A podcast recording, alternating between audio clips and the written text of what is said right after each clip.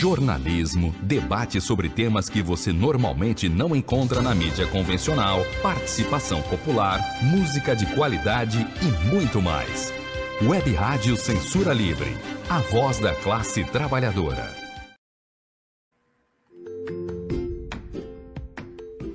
Olá, eu sou Lucília Machado, jornalista e diretora da consultoria Acessar Comunicação, Diversidade e Inclusão.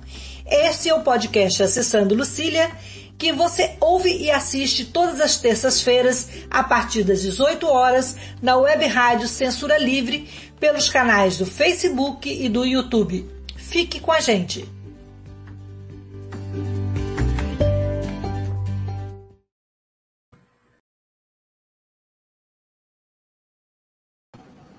Olá, boa noite. Hoje o podcast Acessando Lucília volta à pauta da violência contra a mulher. Um tema sempre atual e sempre em debate. Antes de apresentar nossa convidada, eu vou me descrever. Eu sou uma mulher branca, de cabelos castanhos escuros, é, óculos dourado, tenho nariz fino, boca fina, estou com batom na cor da boca, um colar vermelho, uma blusa preta com bolas brancas. Atrás de mim tem uma parede rosa claro, um armário uma porta brancos e um porta-retrato colorido do lado esquerdo. A nossa convidada é Tamires Eupídio, graduanda em Direito, ativista é, das lutas femininas e também pesquisadora e faz parte do, do CODIM, coordenadora de Políticas de Direitos da Mulher de Niterói. Tamires, bom ter você de novo aqui conosco. No ano passado você esteve aqui é, para falar desse mesmo tema que é sempre pontual e é sempre trazer a discussão. Então, eu queria que você se apresentasse e se descrevesse para os nossos ouvintes. Boa noite. Boa noite, Lucília. Bem, como Lucília falou, meu nome é Tamires Eupídio. Eu sou uma mulher alta, branca, com os cabelos loiros, tenho o nariz fino também, a boca fina. Atrás de mim tem uma parede branca e uma janela, né, com a cor do céu azul agora, né, esse finalzinho de tarde. Como a Lucília disse, eu faço parte da CODIM, que é a Coordenadoria de Políticas das Mulheres no município de Niterói. Um órgão público que traça políticas públicas né,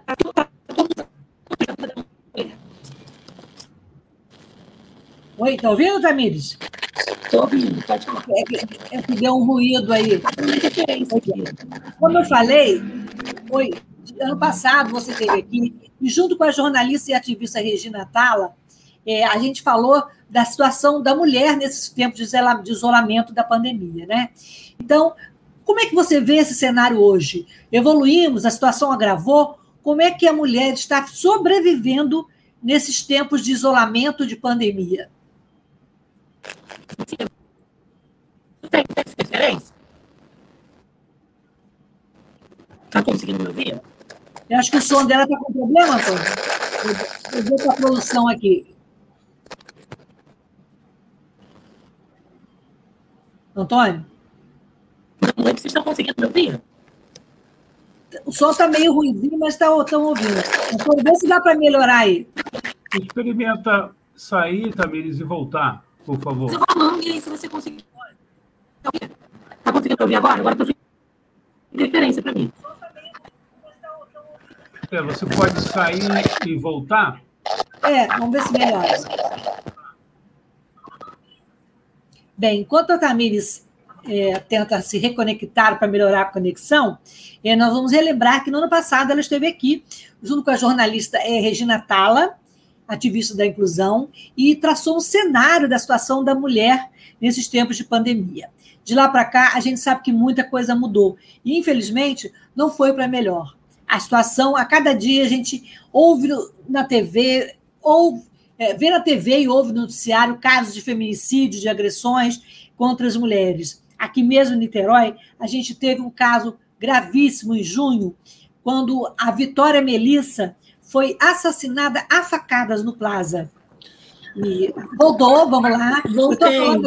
Agora melhorou, né, Antônio? Perfeito. Então vamos lá, Tamires. Como é que você está vendo esse cenário é, meio à pandemia. A situação melhorou, agravou. Eu estava falando aqui do caso da Vitória, né? Sim. Bom, Cília, é, no cenário nacional, a gente tem esse, esse governo, né, que não reconhece muitas vezes as pautas das mulheres, né? É, a gente tem uma certa dificuldade de avançar em alguns assuntos. Em certos momentos a gente sofre algum, com alguns retrocessos, né, com tentativas de retrocessos. E, e, sempre o que isso tudo dentro do campo dos direitos humanos, né, dos direitos individuais e das garantias por uma vida digna. Sendo que nesse cenário de pandemia, como a gente falou né, no último no último podcast, a, as desigualdades elas se asseveram, né? E dentro dessa desigualdade social, a gente percebe que os grupos vulneráveis, eles são os que mais são afetados. E isso aconteceu diretamente com a mulher, né? No período de isolamento, no qual as mulheres tiveram que ficar necessariamente, né, para proteger a vida do vírus, tiveram que ficar reclusas em suas casas, é, perderam, né, essa rede familiar e muitas vezes de amigos de enfrentamento à violência, e o que fez com que os números, né, saltassem muito. Só que a gente tem que sempre pontuar também que mesmo que os números eles tenham aumentado demais, drasticamente, você vê, o feminicídio de 2020 para cá, a gente teve um aumento de uma taxa de 400%. Né? Então é um absurdo. Aumentou mais do que metade, aumentou 400% né? o número de feminicídio. Então, a gente teve esses índices aumentados, sendo que essa não é a total realidade né, da condição brasileira no que tange a violência doméstica ou a violência de gênero, né? os diversos tipos de violência. E com esse aumento, a gente conseguiu, por meio das mídias sociais, né, com bate-papos como esse, né, Lucília, do podcast, expandir um pouco mais e trazer luz para essa, essa pandemia silenciosa, que é uma pandemia que já se perdura há muito tempo, né, porque é uma condição que ela se dá em toda e qualquer sociedade patriarcal, e a gente vive no mundo de uma sociedade patriarcal. Então, essa condição da mulher ela vai ser sempre é, é, nos, nos, períodos de, de, de, maior preocupação social, a gente tem que trazer né, luz para a mulher. Mas as mídias sociais nos ajudaram muito né, a dar um pouco mais de visibilidade. Eu, uma coisa que assim, me marcou muito é que no início da pandemia, quando a gente começou a pensar sobre a violência contra a mulher, o secretário né, da, da ONU emitiu uma declaração, junto também com, com o diretor da OMS, de que a pandemia, né, a violência contra a mulher deveria ser, ter medidas né, tão eficazes quanto aquelas que os governantes estavam tendo para proteger a população do vírus.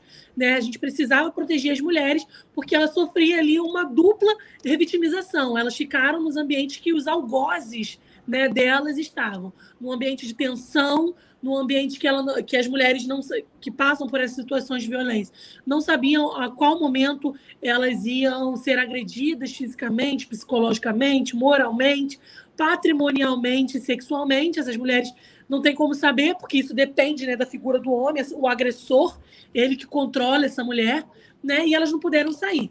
E no cenário nacional, a gente teve alguns avanços, por incrível que pareça. Né? E um desses avanços foram as legislações né? Mas tudo isso muito fruto de movimentos sociais, né? pressionando o governo, porque se, tipo, se fosse, se a gente fosse necessitar, se a gente tivesse essa única via, né, do governo federal, né, é, para cuidar da pauta de mulheres sem a presença ali do movimento social em cima, a gente não teria avanço nenhum. Então a gente teve no cenário nacional, né, a, a, a consideração, né, a tipificação da violência psicológica contra a mulher como como uma trazida né, para o nosso Código Penal uma, como uma conduta que deve ser criminalizada por, por, por interferir né, fisicamente e até e emocionalmente, principalmente, é, trazendo abalos né, emocionais e psicológicos para essa mulher né, que sofre a violência, o que faz com que ela mude toda a sua personalidade, mude, mude aquilo que ela deve ser, o que deveria ser, né, em razão dessa condição da violência. Esses abalos que interferem na esfera né, da vida pessoal e emocional dessa mulher. Então, a gente teve né, essa tipificação do crime de violência psicológica, que é uma das mais recorrentes. Né? A gente teve também né, a lei do stalking, que é a do, da perseguição, né, o crime de perseguição, né, que tudo isso está muito relacionado à, à, à demonstração para a sociedade, né, a tipificação como crime né, de alguma conduta mostra para a sociedade que aquilo ali é inaceitável. Mas a gente sabe que a gente não pode parar só aí, né? A gente tem que investir também em conscientização, porque só criminalizar não é a única solução, mas na pauta de mulheres é muito importante que a gente consiga né, essa tipificação das condutas criminosas, né, que é do assédio contra a mulher, das violências que ela sofre, para que essa mulher tenha uma resposta estatal né, da violência que ela sofre, porque é um problema social é um problema de segurança pública, é um problema de políticas públicas, né, de forma geral, e também de saúde. Né, é um, programa de, é um problema de saúde pública, porque tudo isso interfere né, mentalmente na mulher, interfere fisicamente, então a gente teve esses avanços. A gente Tamires, conseguiu também. Oi. É, então, dentro dessa linha que você está falando, nós estamos em agosto e temos a campanha do Agosto Lilás, Exato. né? E também os 15 anos da Lei Maria da Penha, né? Exato. Como é que você vê é, esse, esses marcos para a importância da luta das mulheres? Esses marcos são muito simbólicos, né? Eles são indispensáveis que, que a gente comemore, que a gente reacenda na sociedade o debate. Esses meses, eles são esse mês, né, do agosto lilás, ele é muito importante porque a gente consegue trazer, né? É um motivo e, e são e quando a gente está ligado, né, à sociedade, vinculado muito bem com a sociedade, o debate, a gente consegue reacender. A gente aqui em Niterói, né, a CODIN, essa Coordenadoria de Políticas Públicas, lançou uma campanha com três outros municípios. Foi uma campanha intermunicipal, né, em comemoração, obviamente, aos 15 anos desse marco legal, né, que é a Lei Maria da Penha, que hoje é uma das leis, é, uma, é a terceira melhor lei do mundo, né, no que, no que concerne esse cuidado com a mulher, ao combate à violência doméstica e familiar. Nós somos chancelados pela ONU como a terceira melhor lei do mundo, né? E, e trazer isso para a conscientização da sociedade é muito importante. Né? A gente precisa comemorar, mas também tem ações que a gente precisa fazer. E dentro dessa perspectiva de expandir ainda mais né, o acesso à justiça, que é acesso à justiça, né? as pessoas conhecerem as leis e os programas sociais, a gente lançou uma campanha junto com o Rio de Janeiro e Maricá, a campanha chama-se Juntas contra o Feminicídio, a gente trouxe parceiros né, conosco para poder fazer um grande movimento que ganhasse a sociedade de fato. Então, a gente acendeu o MAC de Lilás né, durante uma semana. A já sete, ficou lindo, né? Foi no dia 7 de agosto, em, em, em homenagem à Lei Maria da Penha. Né? A gente acendeu Cristo Redentor, a gente acendeu São Januário, a gente acendeu a Alerge, a gente acendeu a Câmara Municipal do Rio de Janeiro, a Câmara Municipal de Niterói, né? E a gente aqui em Niterói também desenvolveu protocolos junto com os aplicativos de, de, de transporte, né? E também com as empresas de transporte coletivo, né? As empresas de ônibus que fazem esse transporte para saber como, qual, qual, é a rede de enfrentamento, o que é a rede de enfrentamento, aonde está essa rede de enfrentamento e para denunciar e acolher essas mulheres em situação de violência. Então, a gente expandiu, né, fez essa campanha gigante para poder conseguir conscientizar né, a população de forma geral.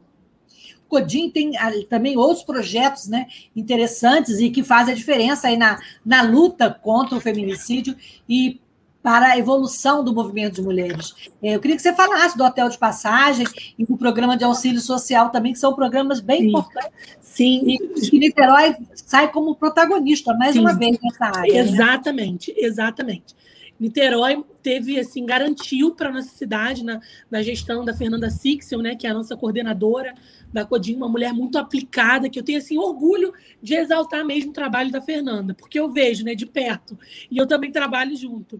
Então, é uma mulher que garantiu, né, a força política dela nos garantiu marcos históricos na história do nosso país, não só na história de Niterói.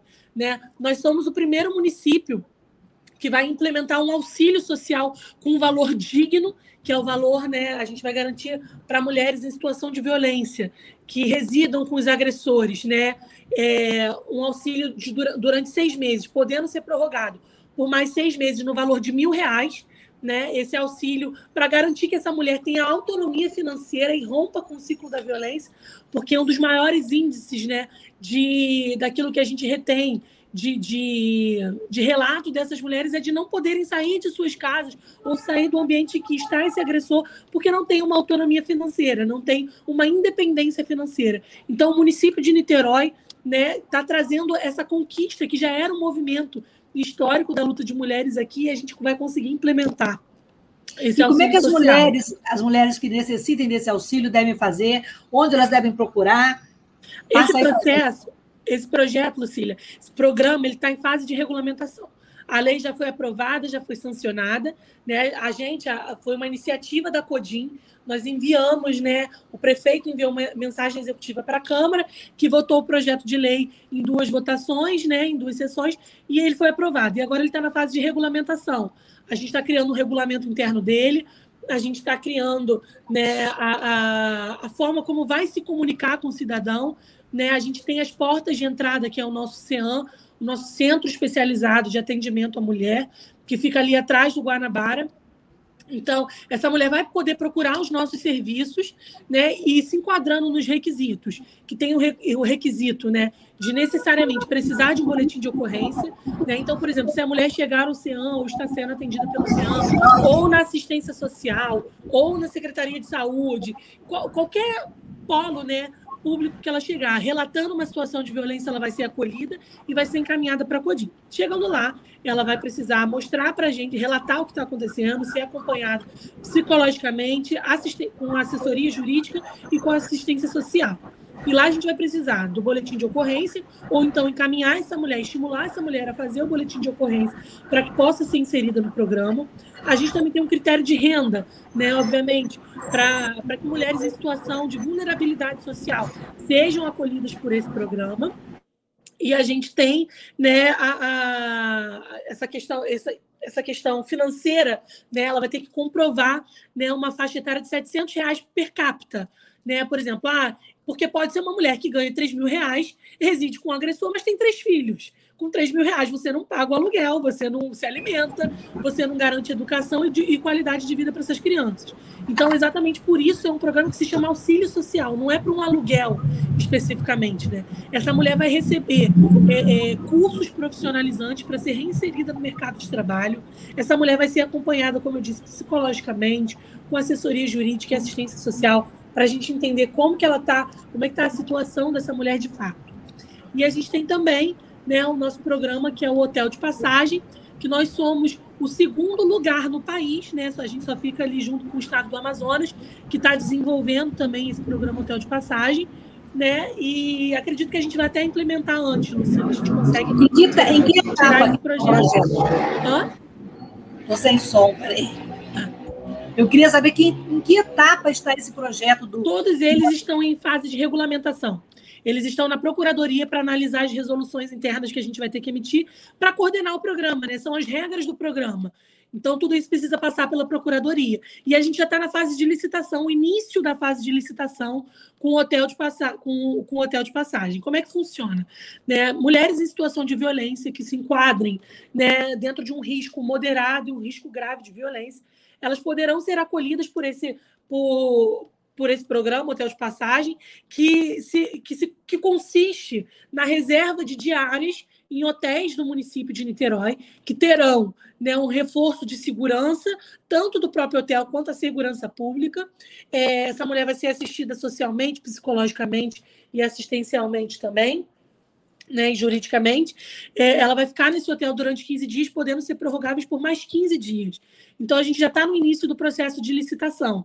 E aí eu falo disso assim com muita particularidade, porque sou eu que estou cuidando desses projetos, né, junto com a Fernanda. Oi? Não consegui te ouvir. Acho que você está sem som. Mas então. Estou... A menina dos olhos. Ah, é, é é a menina dos olhos da Codin, né? Na realidade, acho que todo programa que a gente tem ali dentro da Codin, a gente trabalha com muito amor, né? A gente cuida como a menina dos olhos, porque na realidade as nossas meninas, né, as meninas dos nossos olhos são essas mulheres que precisam ser cuidadas, que precisam de uma resposta efetiva estatal, né? E nesse caso, como o governo federal às vezes não faz muita coisa, Niterói como dianteira, né, nesse papel de vanguarda mesmo, de luta por direitos individuais e garantias, né, de qualidade de vida de, e, e prezando a dignidade da pessoa humana, principalmente a mulher em situação de violência está cuidando, né? Está se, se responsabilizando por isso. A gente também tem, Lucília, o treinamento Lilás, né, que é um programa que a gente está passando por todos os órgãos públicos municipais. A gente iniciou com a Guarda Municipal em Niterói. Eu estou dando a capacitação, é uma capacitação de quatro dias, né? É um, foi um programa que a gente fechou junto com a Secretaria de, de Ordem Pública aqui do município por se entender né, realmente que a gente precisa capacitar aqueles profissionais que estão na ponta para acolherem essa mulher. É o que eu sempre digo: a gente quer transformar, a gente quer fazer com que Niterói seja ainda mais uma cidade que protege os direitos da mulher e que a gente haja como uma frente ampla. A qualquer momento, em qualquer lugar que essa mulher chegar, ela vai ser acolhida.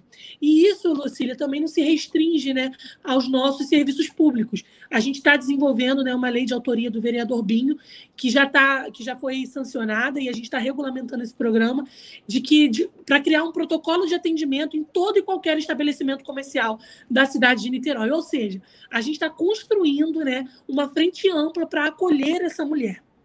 Você e... falou de estabelecimentos comerciais e a gente não pode deixar de falar daquela tragédia que aconteceu no Plaza em junho, é, a morte da estudante Vitória Melissa, Exatamente. que foi brutalmente assassinada a facadas pelo jovem Matheus, né?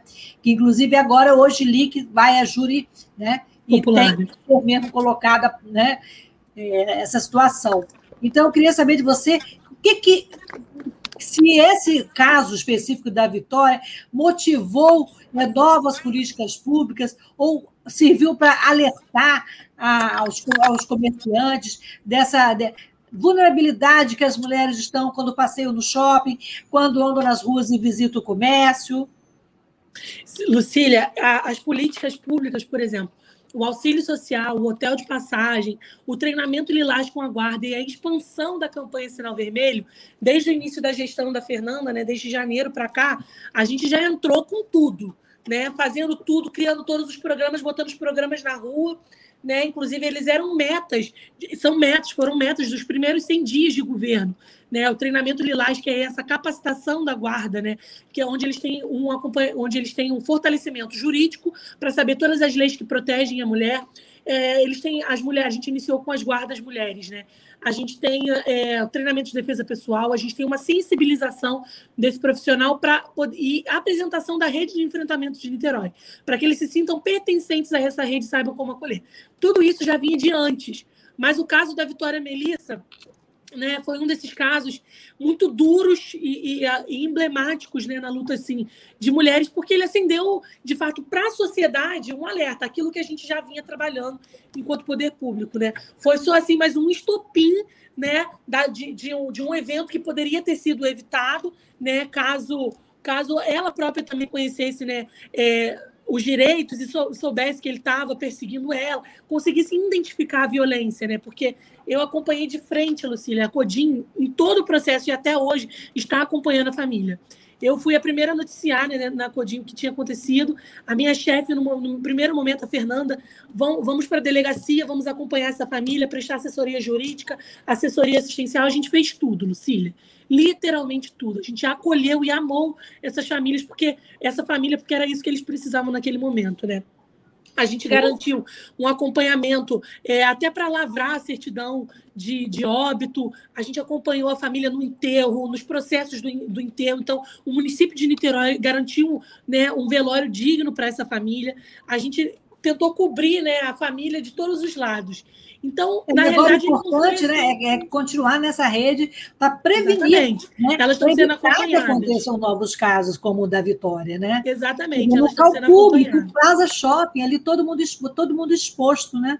Exatamente. E é o que a gente diz, né? A violência contra a mulher, ela não respeita barreira, ela não respeita horário, ela não respeita os nossos corpos, né? O tempo todo a gente está suscetível. Nós somos, sim, um grupo vulnerável. Tem gente que ainda fala que é mimimi, né? Mas como que uma atrocidade dessa, exatamente pela Vitória Melissa ter dito não, né? Não aquele rapaz, não as expectativas amorosas ou, ou patas ali que ele tinha né, com ela, assim, de dominação e de controle do corpo dela, porque ela disse não, ela não queria, ela foi vítima de um feminicídio, né?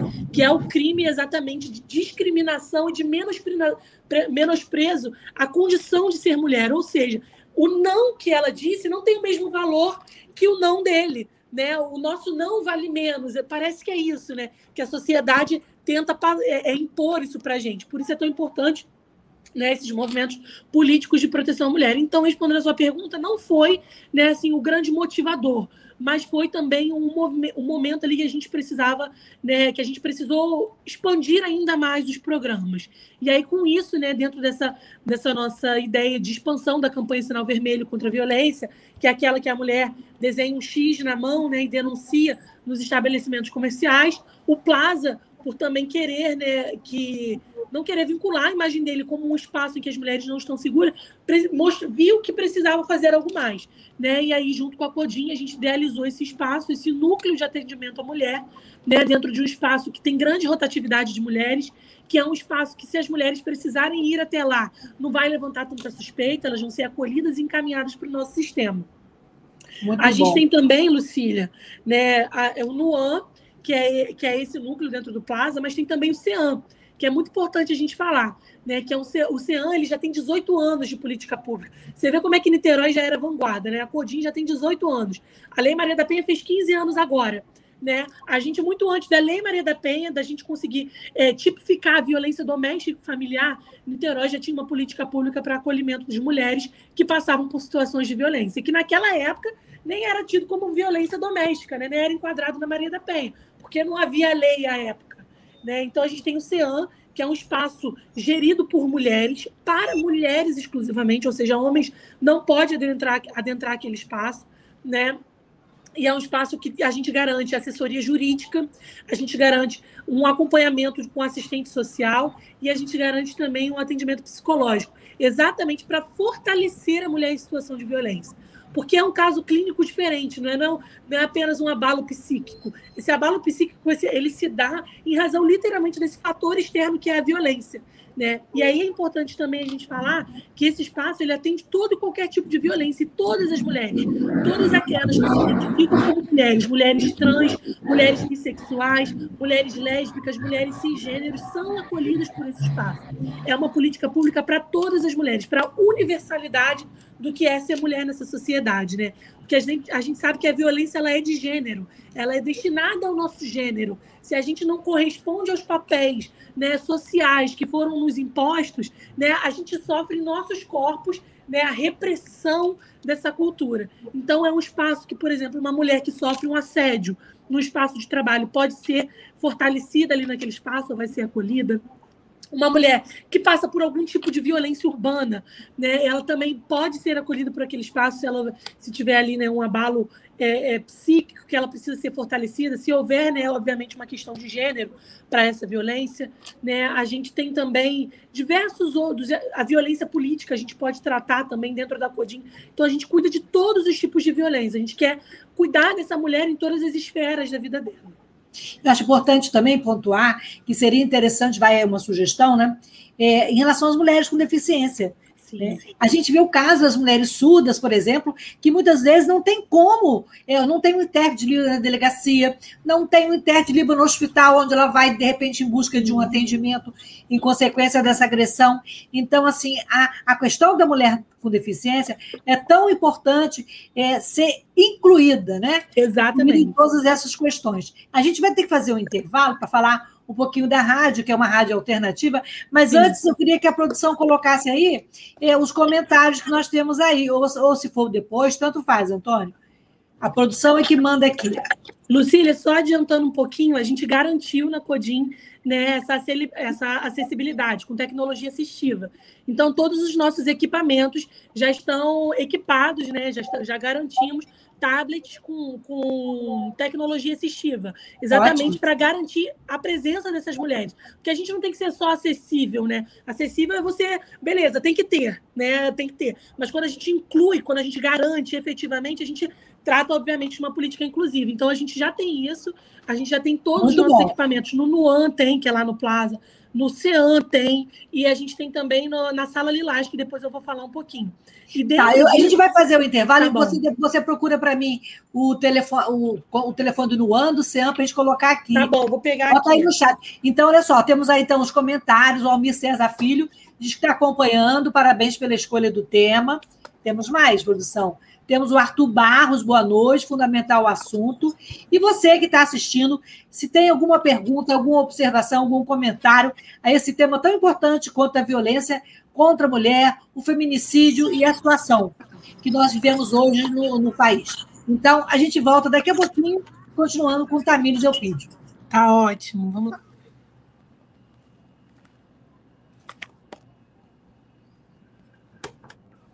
Para manter o projeto da Web Rádio Censura Livre de uma mídia alternativa, buscamos apoio financeiro mensal ou doações regulares dos ouvintes, de amigos e parceiros, já que não recebemos recursos de grandes empresas, políticos ou partidos. Seja um apoiador regular e ouça o agradecimento no ar durante as edições dos nossos programas. Sua ajuda é muito importante para nós. Enviamos prestação de contas mensal aos nossos apoiadores. Temos uma vaquinha virtual permanente.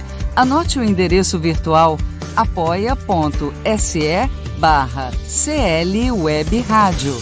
apoia.se barra CL Web Rádio. Saiba mais sobre a emissora no WhatsApp 21 96553 8908. Web Rádio Censura Livre. A voz da classe trabalhadora. Tornar o serviço público mais eficiente? Sim. Buscar o aperfeiçoamento técnico e profissional dos servidores? Sim. Permitir que políticos e seus indicados tenham ainda mais poder na administração pública? Não. A reforma administrativa do governo federal pode piorar substancialmente as já precárias condições do serviço público no país. Leia, informe-se. Depois pode ser muito tarde para voltar atrás. Acesse nãoapec32.com.br e veja o posicionamento de cada parlamentar. Reforma administrativa. Presente de grego para os brasileiros.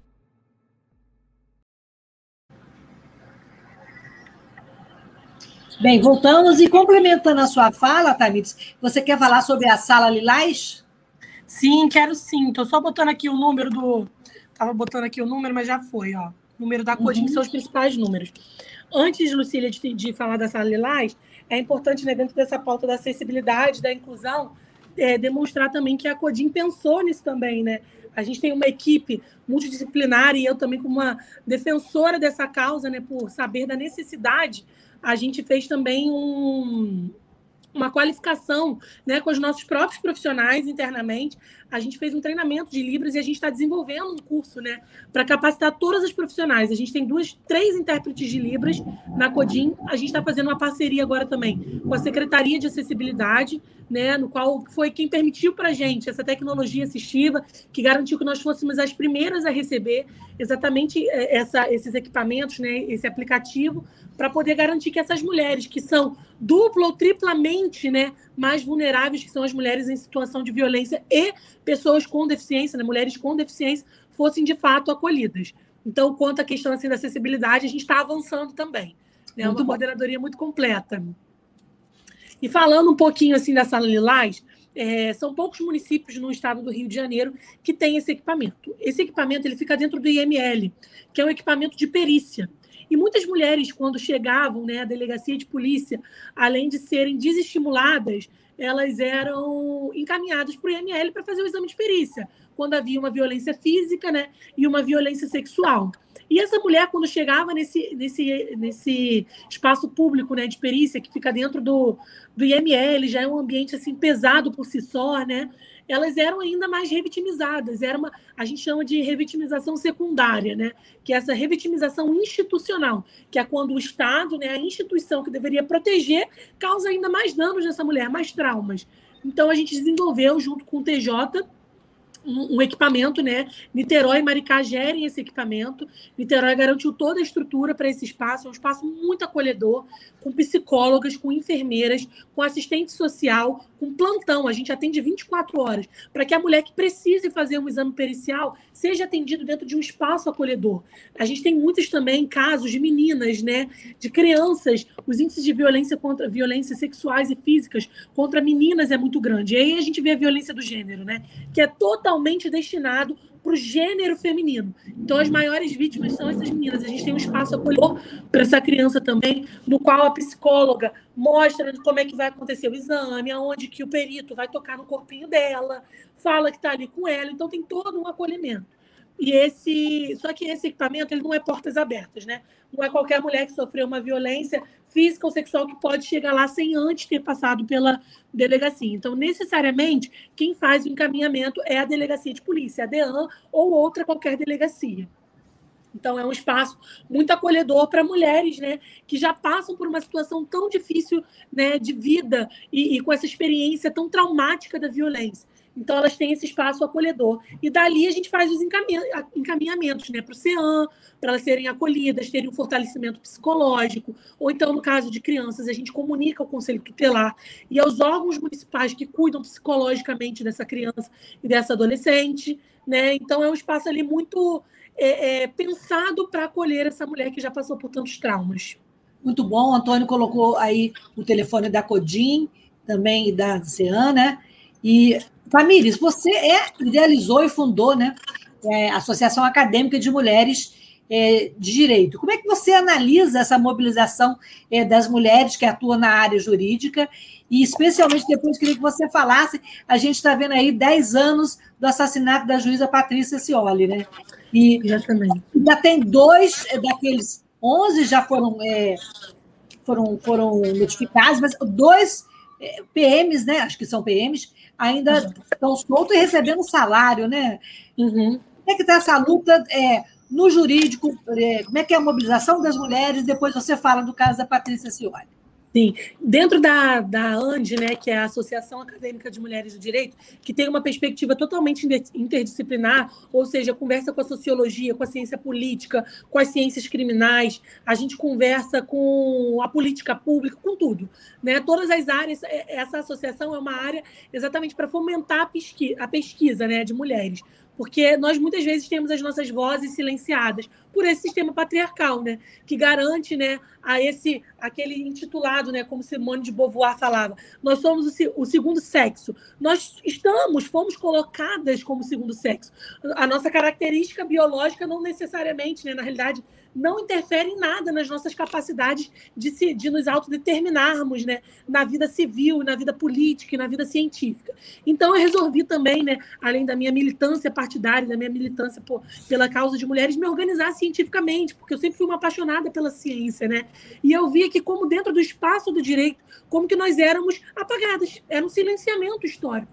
A produção, nós somos no Brasil 70% né, da produção científica. E dentro dessa 70%, desse 70% de produção científica, nós mulheres que produzimos, a gente não recebe os locais de destaque.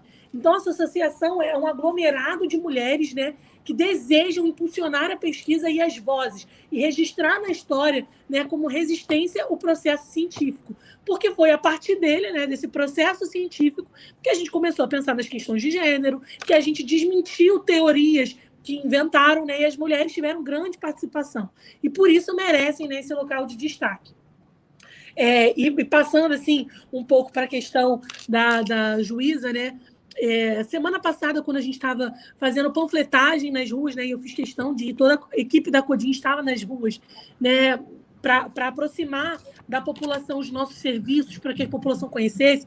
A gente entregou esse panfletinho aqui, com todos os números da CODIM, todos os órgãos da cidade que cuidam de mulheres.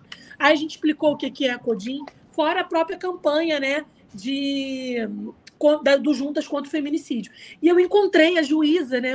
Eu, parei para entregar o panfleto e conversar um pouco sobre quais, são, quais eram as políticas públicas de Niterói. E a prima dessa juíza me parou e ficou com os olhos, os olhos cheios de lágrimas, né? Ela falou: a minha, se a gente tivesse, né, é, é, essa conscientização também de que é uma violência de gênero, que ela sofreu também ali uma violência de gênero, porque desrespeitaram né, o espaço institucional dela e a mataram por estar cumprindo a função dela, né, a gente talvez fosse uma sociedade mais avançada. E aí ela ficou muito feliz né, com a Codim, com o que a Codim estava fazendo, pela necessidade disso. E ali, Lucília, trata-se de uma violência institucional.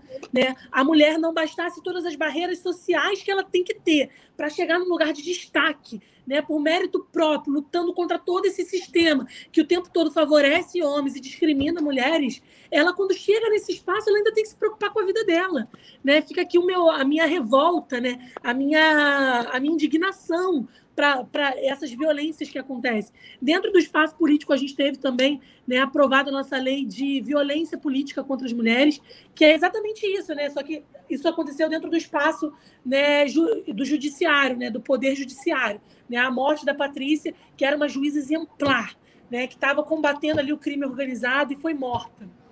Né? É, dentro da política a gente tem isso, né? A gente tem a violência política né, contra as mulheres e a gente precisou de uma legislação exatamente para isso, né?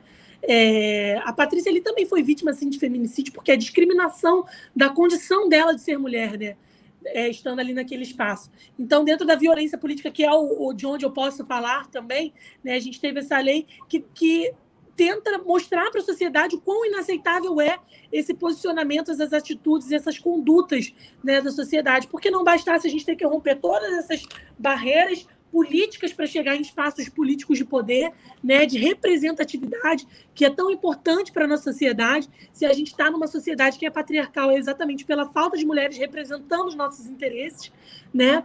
Então, a gente vê o que aconteceu com Marielle Franco, né? Uma mulher que sofreu uma violência política, sofreu feminicídio sofreu, e sofreu uma violência política. Não respeitaram o espaço dela.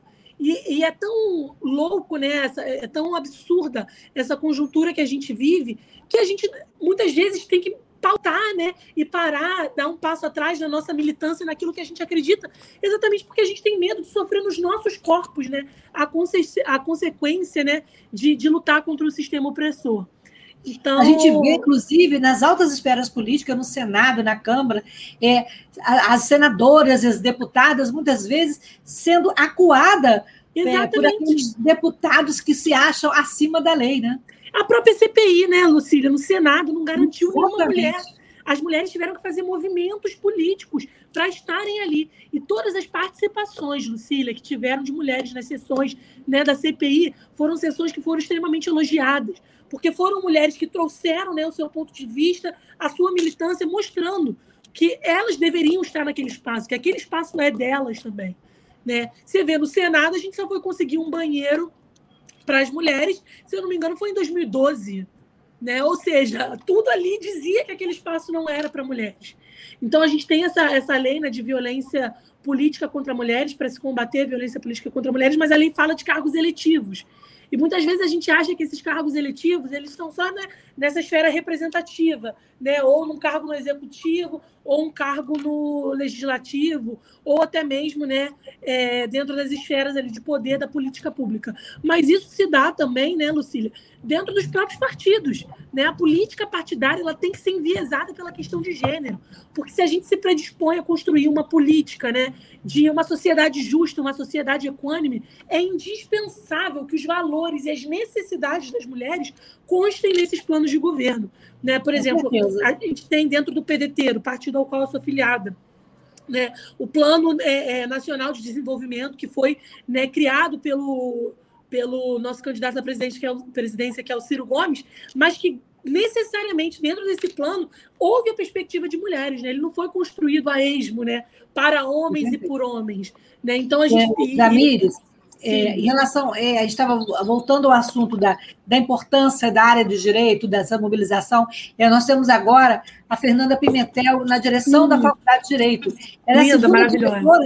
em 100 anos da unidade. Na história, exato. É, a primeira foi a professora Maria Arair, Sim. na década de, de, final da década de 90, início dos anos do século, final do século 20, né?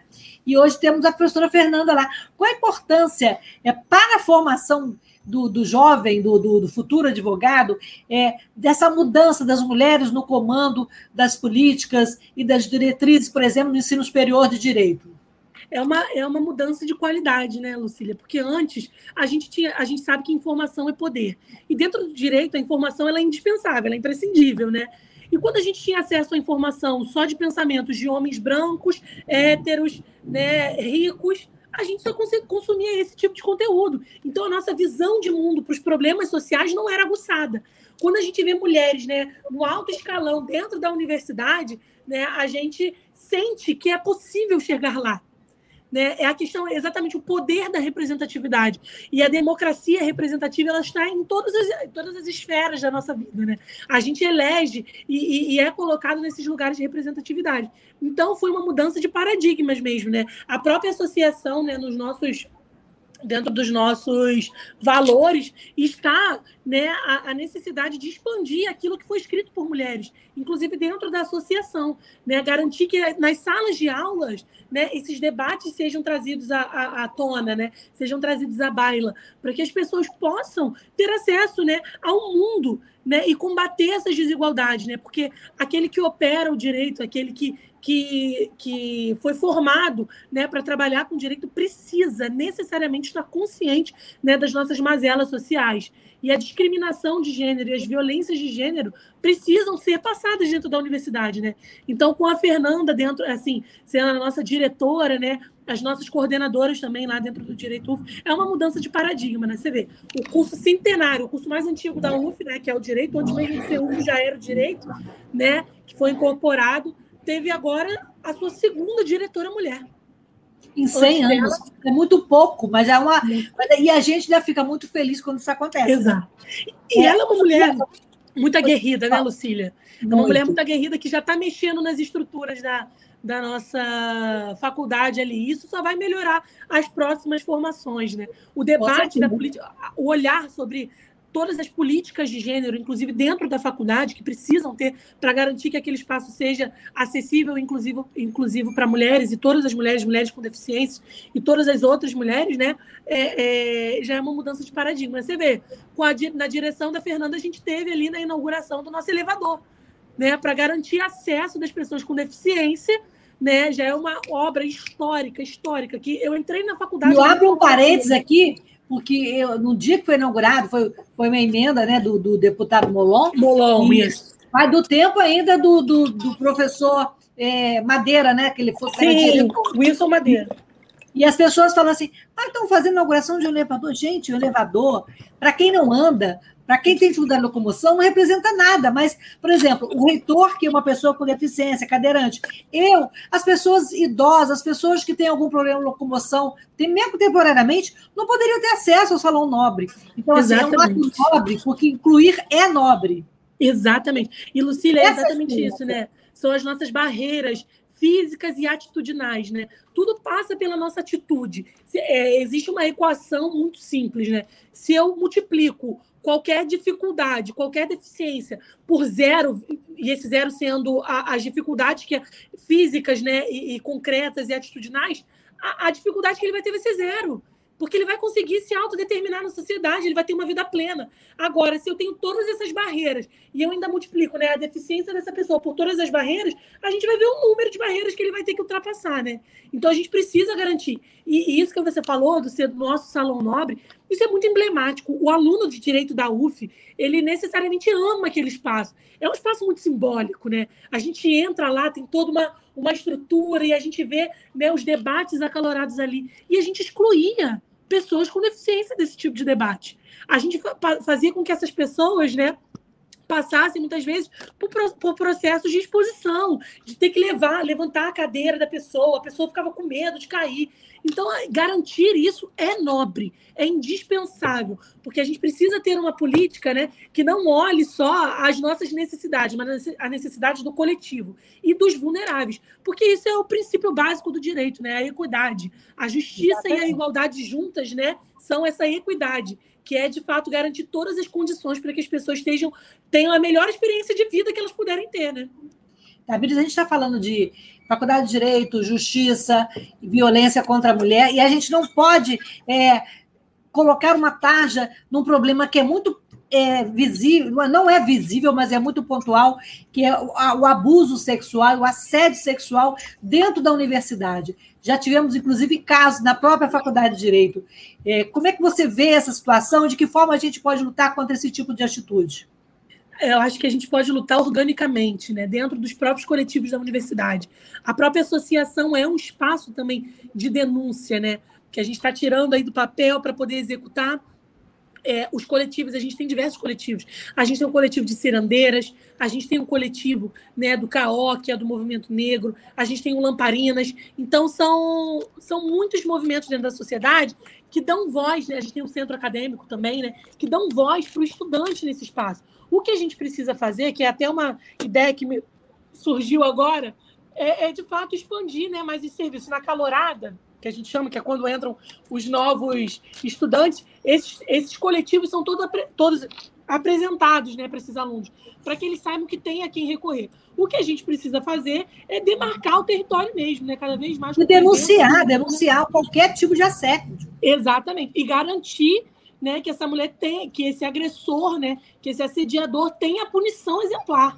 Né? E a gente vê um caso que está acontecendo agora, né, de uma aluna que denunciou que foi estuprada por um dos nossos professores, né? E a luta que ela está passando, que a gente precisa que a comunidade acadêmica se organize e milite. Se posicione também diante de uma situação exatamente, dessa. Exatamente, porque a organização, né, vem de, a, a, o princípio de de lutar, a luta de mulheres sempre teve que ter organização, né? Porque senão a gente não chegava em lugar nenhum. O sistema já quer né, que a gente seja dividida para exatamente as, as pautas, as nossas pautas que são uníssonas, né? Não cheguem e não transformem né, essa, a nossa sociedade, não revolucionem. A gente precisa, ô Lucília, na realidade, de uma ruptura de sistema. O sistema que a gente vive não dá mais para mulheres viver. A gente precisa de um sistema novo, assim como está sendo feito no Chile, né, com a Constituinte, que demarca 50% de mulheres construindo a Constituição. A gente precisa de um sistema novo, em que tudo isso se torne inaceitável. E dentro da universidade a gente faz isso com organização né, do próprio corpo estudantil e do corpo discente também, do corpo docente e discente. É, é uma pergunta que eu, é, em relação às mulheres, né, em relação à política é, de saúde mental, é, no atendimento dessas mulheres vítimas, é, como é que você vê? Existe algum programa nesse sentido é, da saúde mental, né? É, alguma política pública específica é, voltada para essas mulheres? A gente tem o CEAM, né, que é esse fortalecimento psicológico. É, a gente cuida da parte mental né, dessa mulher, mas temos também o núcleo de saúde mental dentro da Secretaria de de saúde aqui do município, que inclusive eles são muito parceiros da gente, sabe? Estava há pouco tempo conversando com o Rafael, que é quem está coordenando agora, para estabelecer fluxos, né? A gente está dentro da Codinha, a Fernanda puxou as reuniões intersetoriais, né? Que a gente chama assistência social, saúde, segurança pública, hum, direitos humanos, tudo para conversar e estabelecer fluxo. Mulheres em situação de violência precisam ser atendidas com prioridade.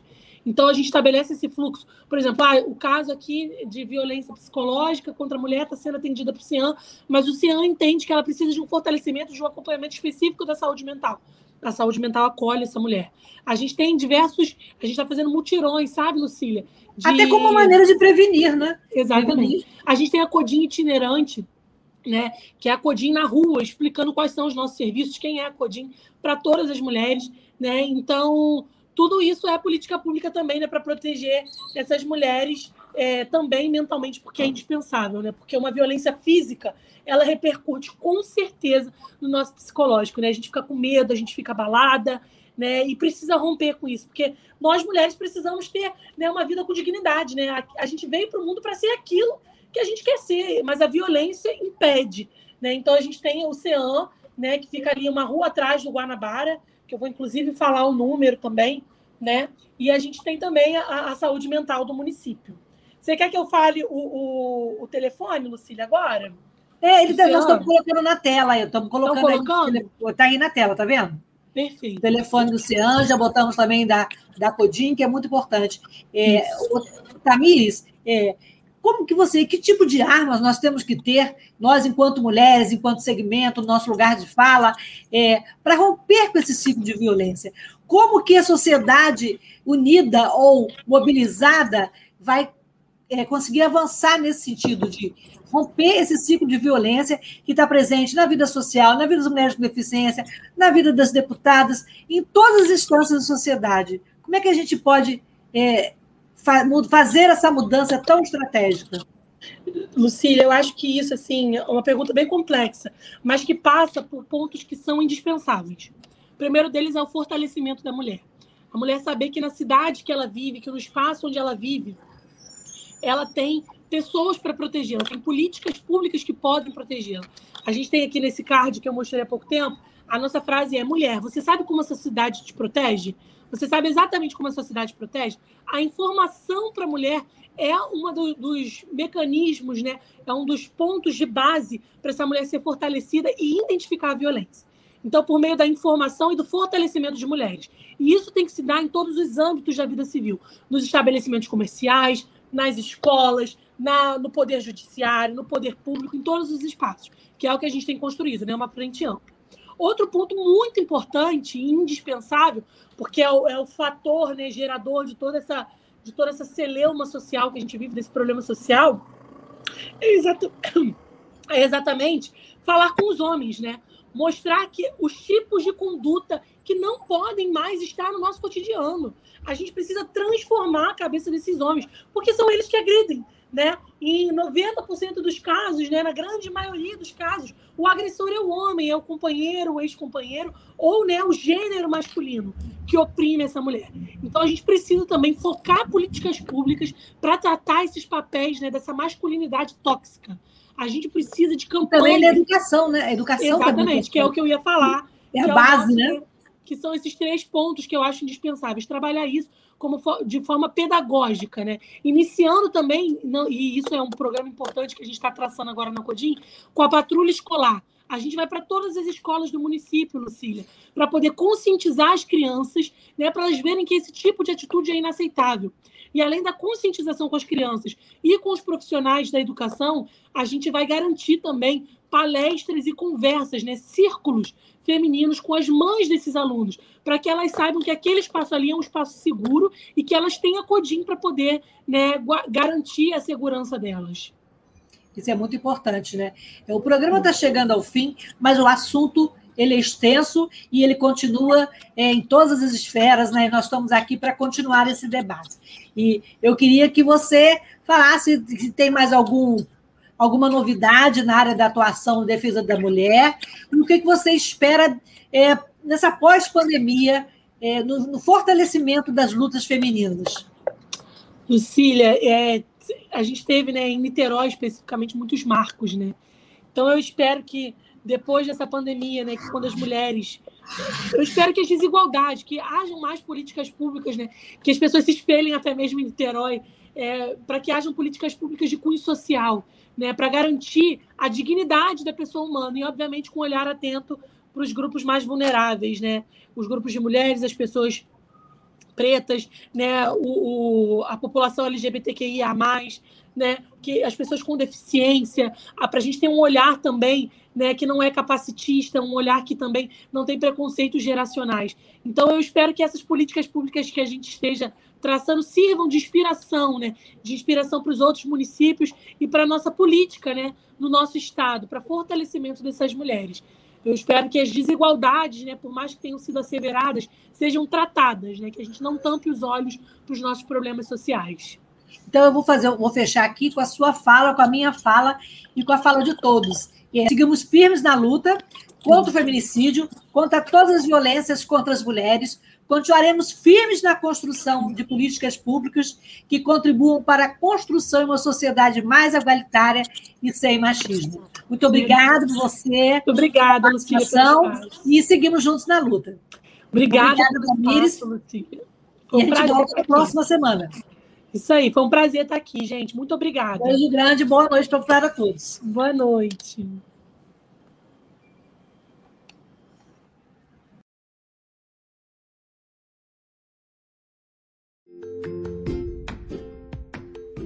Olá, eu sou Lucília Machado, jornalista e diretora da consultoria Acessar Comunicação, Diversidade e Inclusão.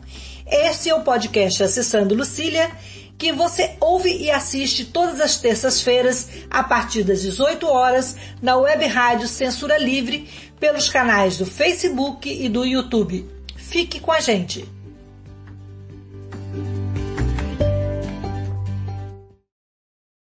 jornalismo, debate sobre temas que você normalmente não encontra na mídia convencional, participação popular, música de qualidade e muito mais. Web Rádio Censura Livre, a voz da classe trabalhadora.